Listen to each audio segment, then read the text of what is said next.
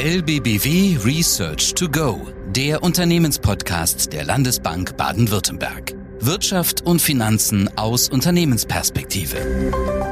Herzlich willkommen zu LBBW Research to Go, der Podcast für Unternehmen.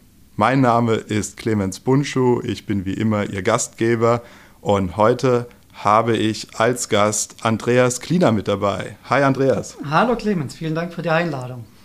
Andreas Kliener ist bei uns im Zins-, Währungs- und Rohstoffmanagement tätig und auf diesem Gebiet absoluter Experte. Deswegen freue ich mich, dass er sich Zeit genommen hat und heute mit mir auf das Thema Planung eingeht. Planung 2023, Planung für Unternehmen. Wie sehen die konjunkturellen Aussichten aus? Was erwartet uns 2023 und welche Möglichkeiten gibt es insbesondere im Absicherungsbereich bei Zinsen, Währungen und Rohstoffen. Darüber wollen wir heute sprechen. Ich freue mich drauf und wir starten zunächst mit einem Makroausblick. Ich denke, 2022, das können wir schon jetzt sagen, ist das Jahr der absoluten Zeitenwende auch. Meine Damen und Herren, wenn man das Wort Zeitenwende vielleicht kaum noch hören mag, das ist in den Gazetten, in der Presse ja jeden Tag äh, präsent, quasi omnipräsent, aber es trifft es eigentlich sehr gut. Warum Zeitenwende? Naja, das deutsche Geschäftsmodell hat in den letzten Jahrzehnten nach dem Zweiten Weltkrieg eigentlich auf drei großen Pfeilern gefußt. Der erste Pfeiler Verteidigung. Wir haben sehr gut damit gelebt, dass die Amerikaner uns unsere Verteidigung und unsere Rüstung bezahlt haben. Amerikanische Soldaten waren und sind stationiert in der Bundesrepublik und natürlich steht die Bundesrepublik auch unter dem atomaren Schutzschirm der NATO und vor allem der Vereinigten Staaten. 2022, das Jahr der Zeitenwende, der schreckliche Angriffskrieg Russlands auf die Ukraine, ist hier der Gamechanger und wir Deutschen müssen erwachsen werden und müssen uns jetzt selbst um unsere Verteidigung nicht nur von uns, sondern auch unserer europäischen Bündnispartner kümmern. Zeitenwende. Der zweite große Pfeiler ist der Punkt Energie. Wir haben jahrzehntelang gut davon gelebt, dass wir günstiges Pipeline-Gas aus Russland, aus dem Osten in den Westen importiert haben und damit unsere Schwerindustrie gut versorgen konnten. Ja, der Gashahn ist zugedreht. Wir brauchen jetzt alternative Partner. Wir müssen umdisponieren und das geht natürlich nicht friktionsfrei. Und der dritte große Pfeiler, das ist das Thema Hightech-Exporte. Wir haben sehr gut davon gelebt, dass insbesondere die Volksrepublik China in den letzten Jahrzehnten unsere hochwertigen und teuren Exportgüter abgekauft hat und äh, unsere Industrie, unsere Wirtschaft damit natürlich ähm, sehr gute Margen auch erzielen konnte. Jetzt haben wir zum ersten Mal seit dem Zweiten Weltkrieg eine negative Handelsbilanz.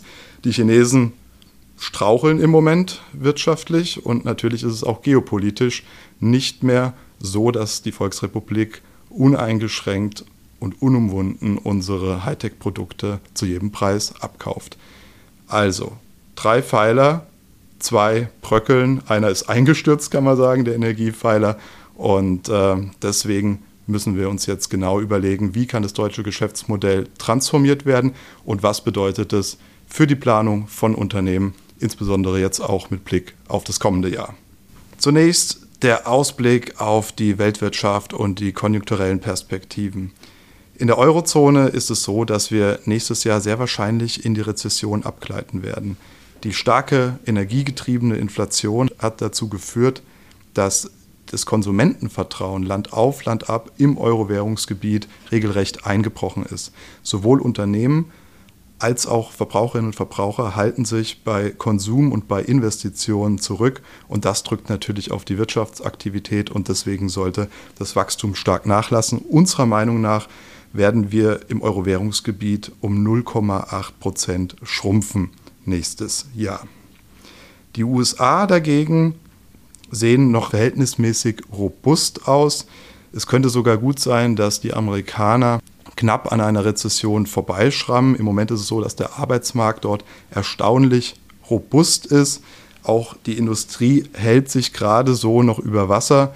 Und deswegen können wir uns gut vorstellen, dass die Amerikaner sogar nächstes Jahr leicht wachsen. 0,5 Prozentpunkte beim BIP, das können wir uns vorstellen. In Deutschland sieht es noch einen Ticken schlechter aus, eben vor allem aufgrund der großen Energieabhängigkeit Und deswegen denken wir, dass Deutschland sogar um 1,5 Prozent 2023 schrumpfen sollte. Und gerade mit Blick auf die Handelsbilanz der Deutschen hat sich ja in den letzten Monaten einiges getan. Wir waren ja zunächst im negativen Bereich, erstmals seit dem Zweiten Weltkrieg. Und äh, Andreas, wie sieht es denn aktuell aus? Ja, wir haben ja Mitte des Jahres die Situation gesehen, dass wir ja vom Exportweltmeister in der Kombination aus hohen Energiepreisen und einem tiefen Wechselkurs Euro-Dollar von einem Nettoexporteur de facto zum Nettoimporteur ähm, uns verändert haben.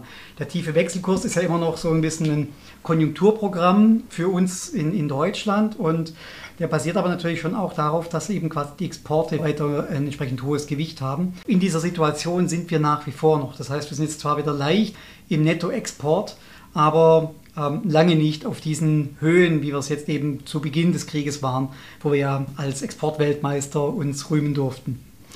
Ja, also vor Krisenniveau auch hier noch in weiter Ferne kann man sagen. Ne? Ja. Vielen Dank. Und als nächstes wollen wir noch einen Blick in die Volksrepublik China werfen. Medial waren Nachrichten aus der Volksrepublik dieses Jahr vor allem von der sogenannten Zero-Covid Strategy geprägt, die vor allem durch das Gesicht und die Figur Xi Jinpings geprägt war. Und jetzt ist der Volkskongress der Kommunistischen Partei zu Ende gegangen. Er ging fast eine Woche. Xi Jinping wurde mit überwältigender Mehrheit, oh Wunder, wiedergewählt. Und äh, dementsprechend hat das natürlich auch für die Volksrepublik China für die nächsten Jahre auch wirtschaftspolitisch unheimliche Konsequenzen. Ne? Also wir gehen davon aus, dass China noch nationalistischer wird, sich noch stärker versucht abzuschotten, auch gegenüber anderen Wirtschaftsräumen, auch in vielen Branchen versucht, unabhängig, autark zu werden vom Westen oder auch von westlichen Wertschöpfungsketten. Und dies bedeutet natürlich auch eine Transformation des wirtschaftspolitischen Verhältnisses des Westens gegenüber China. Dazu passt vielleicht auch, Andreas, dass die Amerikaner vor rund zwei Wochen ihr Strategy Paper rausgebracht haben, 40 Seiten stark und China ist hier ganz klar der Hauptkonkurrent. Den gilt es seitens der Amerikaner in Zukunft auch wirtschaftspolitisch zu bekämpfen.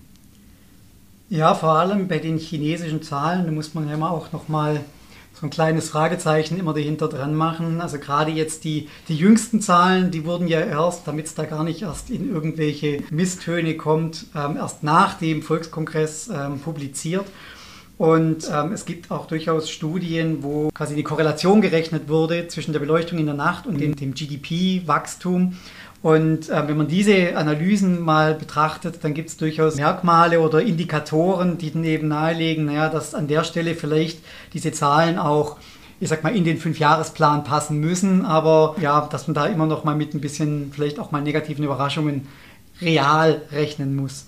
Ja, du sagst es, Andreas, das hat natürlich Ökonomen und Marktbeobachtern wirklich auch ein Schmunzel ins Gesicht gezaubert. Äh, der Fakt, dass die chinesische Statistikbehörde die Veröffentlichung der GDP-Zahlen dann tatsächlich verschoben hat, um Xi Jinping hier nicht in die Parade zu fahren und ihn angreifbar zu machen für etwaige Abschwungtendenzen in der chinesischen Volkswirtschaft. Ja, du sagst es, wir gehen davon aus, dass wir nächstes Jahr ähm, deutlich runterkommen im Wachstum. Roundabout 4% können wir uns noch vorstellen und das ist nur die offizielle Zahl, die wir uns vorstellen können. Sehr wahrscheinlich werden wir inoffiziell irgendwo äh, darunter landen und China wird ein Slowdown seiner Volkswirtschaft erfahren. Wir sind meilenweit entfernt von den zweistelligen Wachstumsraten der letzten Dekaden und China wird hier weiterhin Probleme haben, seine Wirtschaft und sein Erfolgsversprechen einzulösen. Also China hat weiterhin hausgemachte Probleme im Immobiliensektor, der steht für rund ein Drittel des chinesischen BIP-Wachstums, weiterhin Probleme im Technologiesektor, ja, da werden Tech-Unternehmen an die Kandare gelegt, teilweise verstaatlicht. Natürlich auch verwehren die Amerikaner den Zugang zum Börsenplatz und so weiter. Da gibt es wirklich viele Probleme. Und äh, dementsprechend wird China als Motor der Weltwirtschaft ausfallen. Ne? Und deswegen gehen wir auch davon aus, dass die Weltwirtschaft nächstes Jahr gerade mal noch mit roundabout 2% wachsen wird. Das ist deutlich unter 3%. 3% ist so das Normalwachstum, alles drunter ist schlecht, alles darüber ist einigermaßen gut. Bedeutet, lange Rede, kurzer Sinn, die Welt geht nächstes Jahr in die Rezession, oder? Und es geht nicht ohne China. Man siehe jetzt Hamburger Hafen, die Entscheidung mit Costco. Das zeigt ja auch schon, wie sensibel, wie man mit diesem Partner umgeht. Ja, genau. Sehr gutes Beispiel mit dem Hamburger Hafen. Also ich war da auch wirklich etwas verdutzt, als dann äh, medial der Fakt aufkam, dass wirklich sechs Ministerien gegen die Beteiligung von Costco am Hamburger Hafen waren und das Bundeskanzleramt unter Führung des Bundeskanzlers Olaf Scholz sich einfach darüber hinweggesetzt hat und gesagt hat, nein, wir machen den Deal. Ja, zwar jetzt mit einer kleineren Beteiligung als ursprünglich geplant, ich meine knapp über 25 Prozent und auch nur für ein Terminal im Hamburger Hafen, aber dennoch, es ist ein Fuß in der Tür. Als nächstes wollen wir über das Thema Inflation und Energiekrise sprechen. Energiekrise tobt in Europa, insbesondere die Bundesrepublik ist unglaublich abhängig von russischem Gas gewesen in der Vergangenheit. Das fällt jetzt weg. Alternativen werden gesucht und dementsprechend gibt es kurzfristig jetzt erstmal massive Verwerfungen an den Börsen für Strom- und Gaspreise. Bis auf das Neunfache des Vorkrisenniveaus ist der Strompreis beispielsweise angestiegen. Ja, mittlerweile hat sich wieder etwas beruhigt. Beim Gas ging es auch weit nach oben. Und äh, mittlerweile können wir auch eine kurzfristige Beruhigung feststellen. Andreas, wie schätzt du denn die Lage an den europäischen Energiemärkten ein? Wenn wir speziell mal den Preis für, für Erdgas anschauen, dann hat der jetzt natürlich schon wieder deutlich nach unten korrigiert. Da könnte ich mir gut vorstellen, dass das natürlich dann auch irgendwann beim Verbraucher ankommt und dann auch wieder ein bisschen inflationsdämpfend wirkt. Sehr stark aber natürlich momentan getrieben durch die milden Witterungsbedingungen. Aber an der Stelle ist es tatsächlich so, dass natürlich die hohen Energiepreise nach wie vor auch die Inflationsraten dann auch hochhalten dürften. Vor allem, weil einem dann, glaube ich, jetzt erst so im Kontext dieser Energiekrise mal klar geworden ist, wo überall diese Energie dann auch eine Rolle spielt. Es ist eben nicht nur Heizen und Strompreis, sondern es ist eben auch Logistikkosten, es sind Frachtkosten. Es ist aber auch im Lebensmittelbereich, wenn ich eben im Winter die Tomaten aus dem beheizten Gewächshaus kaufe, dann habe ich dort natürlich auch eine gewisse Energiekomponente mit drin. Und dementsprechend kann ich mir durchaus vorstellen, dass jetzt eben die Inflation noch nicht so schnell wieder zurückkommt, weil einfach die Energiemärkte nach wie vor immer noch in einer Umbruchphase sind. Absolut. Die Energiemärkte sind in einer Umbruchphase. Sie werden ihr neues Gleichgewicht, ihr, ich sag mal, Nachkrisengleichgewicht erst noch finden müssen. Die aktuellen Rückgänge bei Strom- und Gaspreisen, die sind unserer Meinung nach eher nur von kurzer Dauer und deswegen werden wir in den nächsten Monaten hier mit weiteren Verwerfungen rechnen müssen.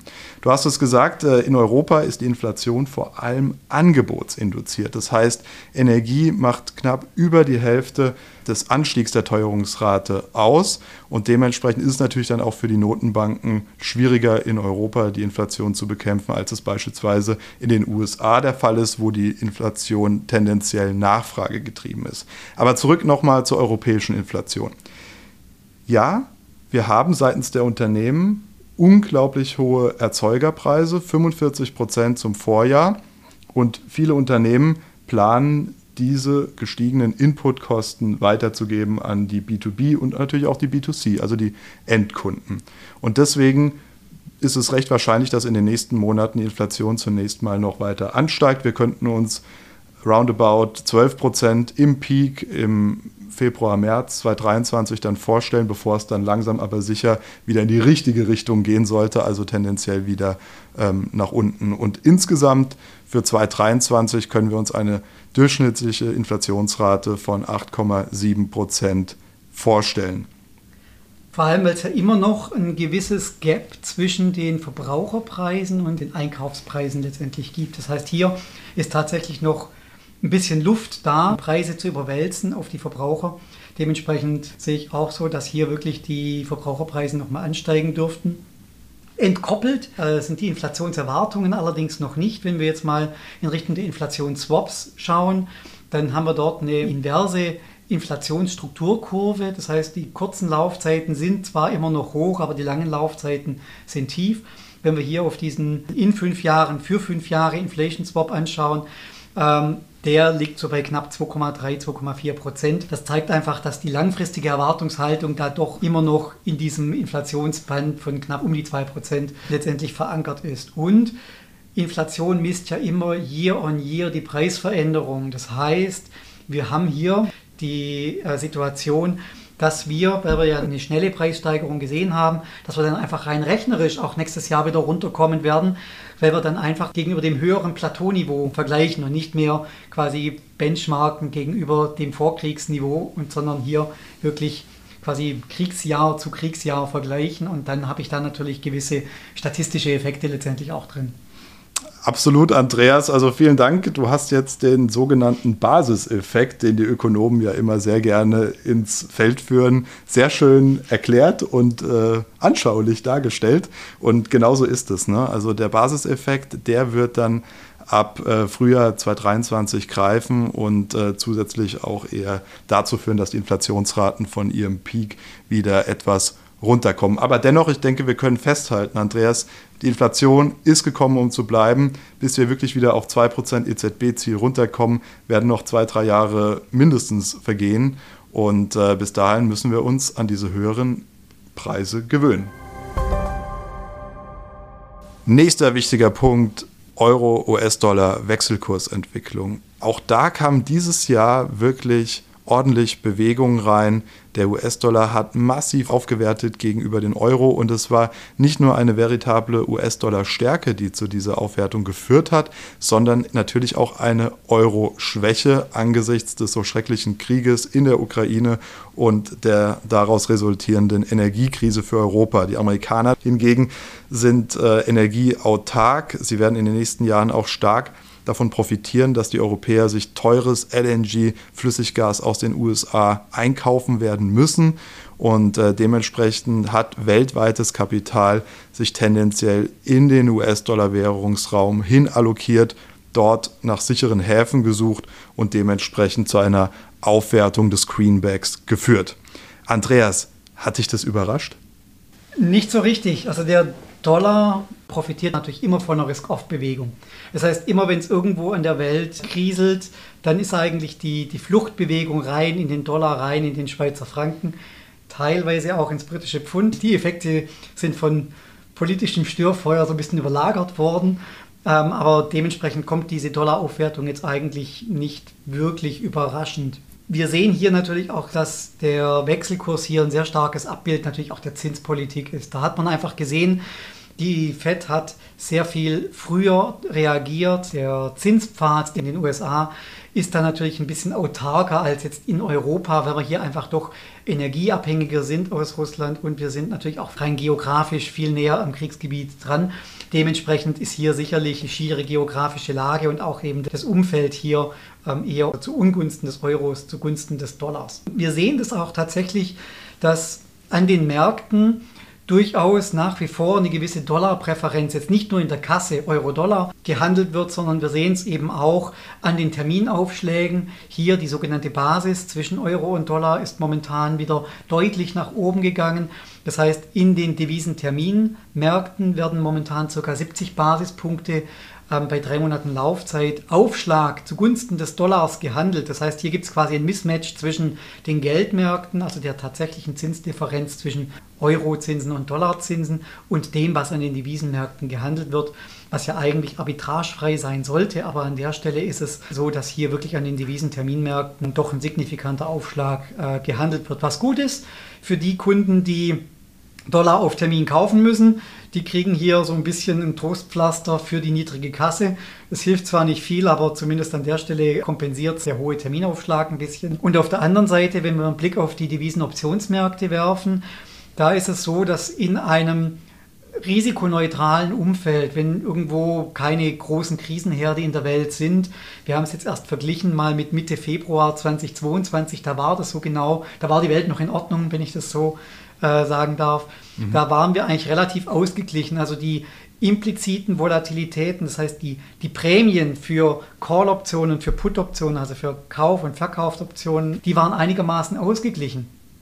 Und heute sehen wir doch nicht nur ein absolut höheres Volatilitätsniveau, also Devisenrisiken werden heute wieder mehr bepreist, kriegen einen höheren Preis, ähnlich wie wir es ja auch bei anderen Risikopreisen letztendlich sehen. Aber wir sehen hier bei Euro-Dollar vor allem auch eine gewisse Asymmetrie. Das heißt, die Dollar-Kaufoption kriegt einfach momentan eine sehr viel höhere Prämie im Interbankenhandel quotiert als die Dollar-Verkaufsoption. Das zeigt einfach, dass hier doch ein deutlicher Überhang quasi nach Optionen zugunsten des Dollars, also zum Dollar-Kaufen, entsprechend immer noch im Markt ist. Also diese Risk-Off-Bewegung, die zeigt sich nicht nur in der absoluten Kasse, sondern die zeigt sich dann eben auch noch darin, dass zumindest wenn ich optional meine Devisenrisiken sichern möchte und ich hier die Unterseite sichern muss, also die Importseite äh, sichern muss, dass diese ähm, entsprechend teuer bepreist ist.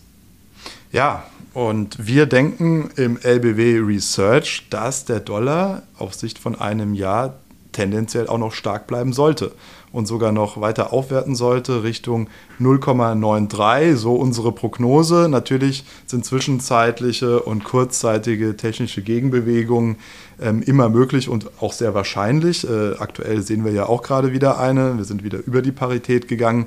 Aber grundsätzlich dieser Risk-Off-Trend, den du sehr schön beschrieben hast, Andreas, der sollte das ganze nächste Jahr über unserer Meinung nach erhalten bleiben. Wir werden auch im Euro-Währungsgebiet genügend ähm, Risikothemen und äh, Problemdiskussionen haben, die den Euro schwach werden äh, lassen und dementsprechend sollte der Dollar zumindest auf Sicht des nächsten Jahres die Oberhand behalten. Ja, wir kommen zum nächsten großen Themenkomplex, nämlich die Zinspolitik. Abgeleitet aus der hohen Inflationsrate im Euro-Währungsgebiet ist der Druck auf die Währungshüter in Frankfurt in den letzten Monaten immer größer geworden, doch jetzt endlich wenigstens den Teil der Inflation zu bekämpfen, der auf Überschussliquidität und Nachfrage zurückzuführen ist. Und die EZB hat bereits zwei Zinsschritte, einen mit 50 Basispunkten und einen mit 75 Basispunkten durchgeführt. Und jetzt ganz kurzfristig gab es den nächsten Jumbo-Zinsschritt, nochmal 75 Basispunkte, jetzt der Hauptrefisatz auf 2% angehoben und der Einlagesatz auf 1,50. Andreas, hattest du das so erwartet? Es war ja eigentlich schon lange anmoderiert und auch weitestgehend im Markt auch eingepreist. Ich bin mal gespannt, wie es jetzt weitergeht, weil die Zinsstrukturkurve ist natürlich schon seit einigen Wochen eigentlich sehr, sehr flach. Das kurze Ende ist zwar jetzt in den letzten Tagen wieder ein bisschen steiler geworden, aber insgesamt bewegen wir uns hier wirklich auf einem einigermaßen flachen Niveau, sodass wir hier wirklich zwischen den drei Jahren und den zehn Jahren irgendwo plus minus drei Prozent von den Coupons und von den Swap-Sätzen letztendlich haben. Drei Jahre ganz aktuell bei 2,86, die zehn Jahre bei 3,02. Also man sieht, da gibt es jetzt momentan keinen großen Laufzeitenaufschlag mehr. Dementsprechend sind natürlich auch die Forwards für den 6 Monats Euribor so zwischen ja, je nach Laufzeit, man, die man anschaut, eben äh, im Maximum bei 3 bis 3,5 Prozent nach oben. Also ich könnte mir durchaus vorstellen, dass jetzt hier eben das, was am Markt eingepreist wird, nämlich dass sich die Zinsen so in Richtung 3 Prozent bewegen können, dass das jetzt sukzessive in den Markt reinkommt und in den USA sehen wir es ja schon, da ist die Kurve schon invers. Das heißt, da merkt man schon, dass der Markt eher wieder die Rezessionsseite spielt. Ähm, auf der Euro-Seite könnte ich mir durchaus vorstellen, dass wir hier noch ein bisschen brauchen, um das Ganze im Markt noch ähm, zu verarbeiten. Und vor allem ja die EZB hat jetzt ja auch angekündigt, dass es nicht der letzte Zinsschritt sein wird. Dementsprechend kann man sich hier tatsächlich auch noch mit weiteren Steigerungen, zumindest am kurzen Ende, ähm, letztendlich anfreunden. Was sich am langen Ende tut, da spielt ja die Erwartung eine große Rolle. Und da spielt dann eben auch wieder die Konjunkturaussicht eine, eine sehr, sehr große Rolle, wie es da weitergeht. Andreas, als hättest du unsere neuesten Research-Publikationen gelesen. Das ist nämlich auch unsere Prognose für 2023. Ne? Wir rechnen damit, dass wir das ganze erste Halbjahr über noch weitere Zinsschritte sehen und dann aber den Peak bei den Leitzinsen zur Mitte des Jahres sehen werden. Und zwar beim Einlagesatz zwischen 3 und 3,5 Prozent können wir uns gut vorstellen, beim Hauptrefisatz vice versa bei 3,5 bis 4 Prozent. Das sollte dann aber auch der Gipfel sein. Mit diesem Niveau sollten die hohen Inflationsraten zumindest dann auch wieder in die richtige Richtung, nämlich gen Süden, bewegt werden können. Und ab Mitte 2023 dürfte dann am Markt spätestens auch schon wieder eine Diskussion losgehen, inwieweit denn Zinssenkungen angesichts der schwachen rezessiven Konjunktur in Europa angemessen wären. Ich denke, an der Stelle ist auch ganz interessant, dass wir speziell bei diesen langen Laufzeiten, also wenn ich jetzt über fünf, sieben oder zehn Jahre die Swap-Sätze mir anschaue, da haben wir einfach im abgelaufenen Jahr das volatilste Jahr seit langem gesehen. Also wenn ich jetzt mal die durchschnittliche Schwankungsbreite in 2022 vergleiche mit den Vorjahren, dann ist es einfach so, dass wir im 2022 durchschnittlich eine Bewegung pro Tag gesehen haben von so circa 12 Basispunkten. Und das entspricht in etwa dem volatilsten Tag in 2021. Also der volatilste Tag in 2022 war mit 35 Basispunkten der höchste. Also da sieht man einfach, der Markt weiß an der Stelle tatsächlich auch nicht, wie es weitergeht. Da merkt man einfach diese hohe Nervosität, die hohe Unsicherheit, die hier quasi in der Interpretation der makroökonomischen Daten und des, dem Einpreisen der, der Informationen am Markt reflektiert wird. Ja, in der Tat. Und wir haben natürlich auch noch ein Risikoszenario, das äh, zwei sogar, um genau zu sein. Das eine wäre das Putin-Szenario. Putin eskaliert weiter und bringt somit noch mehr Unsicherheit und Schwankungen in die Märkte.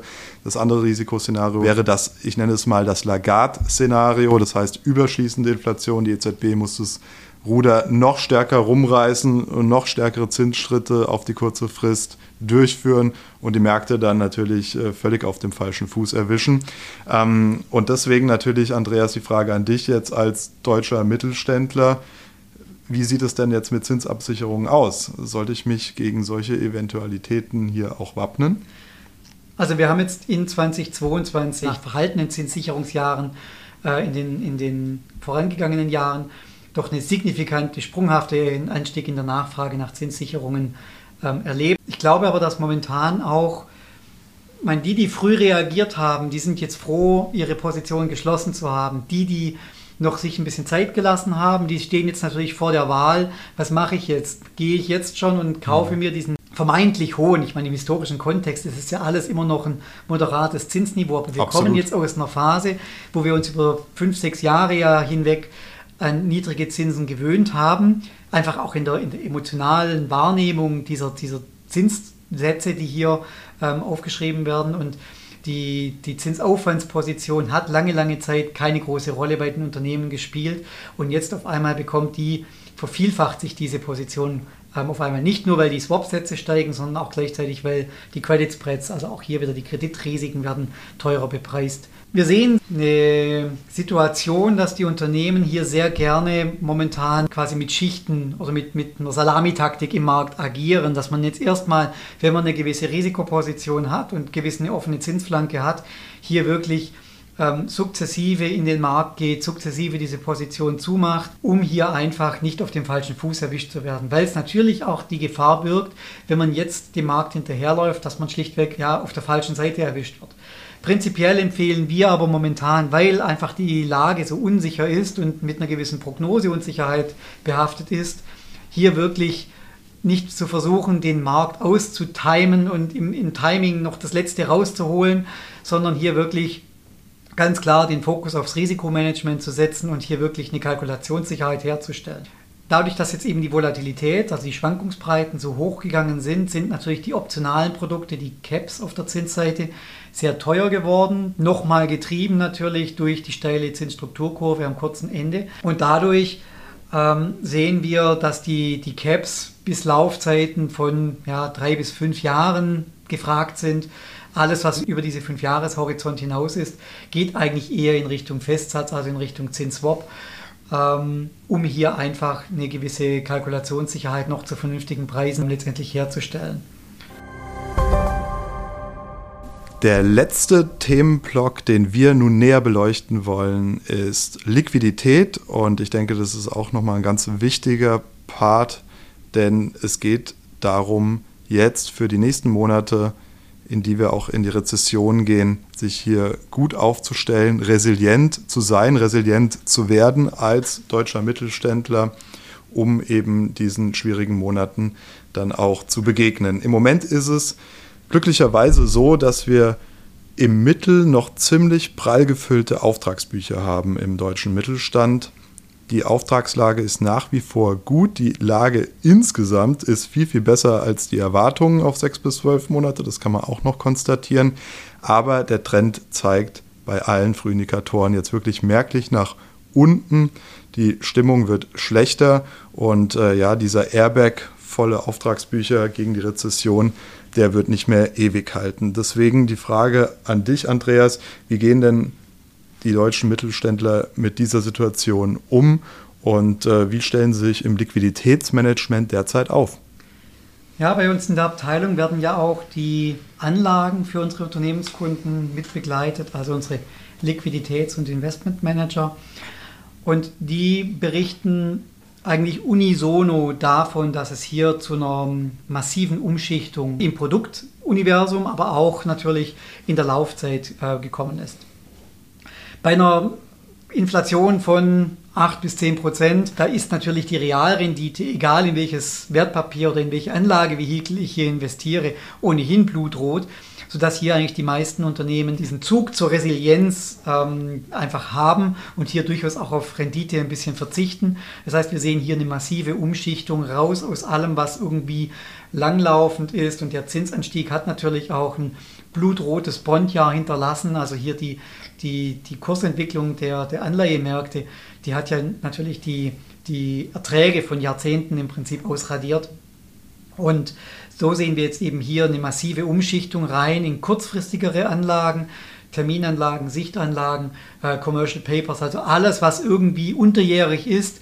Im Gro sind wir hier auch tatsächlich sogar unter drei Monaten von der Laufzeit, wenn man hier einfach wirklich diesen Cash is King Gedanken sehr, sehr ähm, gut zu spüren bekommt. Cash is King, du sagst es. Jetzt geht es darum, die Liquidität zu sichern, resilient zu sein für die schwierigen Monate und eher den Fokus auf Liquiditätssicherung als auf Rendite zu legen. Das hast du eigentlich sehr schön klar gemacht. Vielen Dank, Andreas, dass du da warst. Ähm, hat richtig Spaß gemacht, war sehr intensiv, war jetzt auch ein längerer Podcast, äh, liebe Zuhörerinnen und Zuhörer, aber ich denke, das ist an der Fülle der Themen jetzt auch äh, in Ordnung gewesen. Und ich fasse nochmal die Key Messages unserer Planung 2023 für Unternehmen zusammen. Die Weltwirtschaft geht in die Rezession, Deutschland minus 1,5 Prozent GDP 2023. Auf der Währungsseite ist es so, dass der US-Dollar weiterhin stark sein sollte. Wir rechnen mit 0,93 bis Ende 2023. Die Inflation wird ihren Peak finden Februar, März bei roundabout 12 Prozent, bevor sie dann wieder nach unten geht. Dementsprechend wird die EZB weiterhin restriktiv bleiben und ihren Leitzinspeak unserer Meinung nach Mitte 2023 finden, bei 3 bis 3,5 Prozent beim Einlagesatz und vice versa 3,5 bis 4 Prozent beim Hauptrefisatz. Des Weiteren gehen wir davon aus, dass im Moment der Fokus auf Liquiditätssicherung im Unternehmenslager liegen sollte und liegt und dementsprechend geht es darum, jetzt Liquidität für die nächsten Monate zu sichern und resilient zu werden. Ich bedanke mich ganz herzlich für Ihre Aufmerksamkeit, freue mich schon auf die nächste Ausgabe. Bis zum nächsten Mal, bleiben Sie uns gewogen und bis bald. Das war LBBW Research to Go, der Unternehmenspodcast der Landesbank Baden-Württemberg. Jetzt abonnieren oder besuchen Sie uns auf lbbw.de. Wir verfolgen für Sie Weltwirtschaft und Finanzmärkte, analysieren Märkte und Trends. Bereit für Neues. LBBW.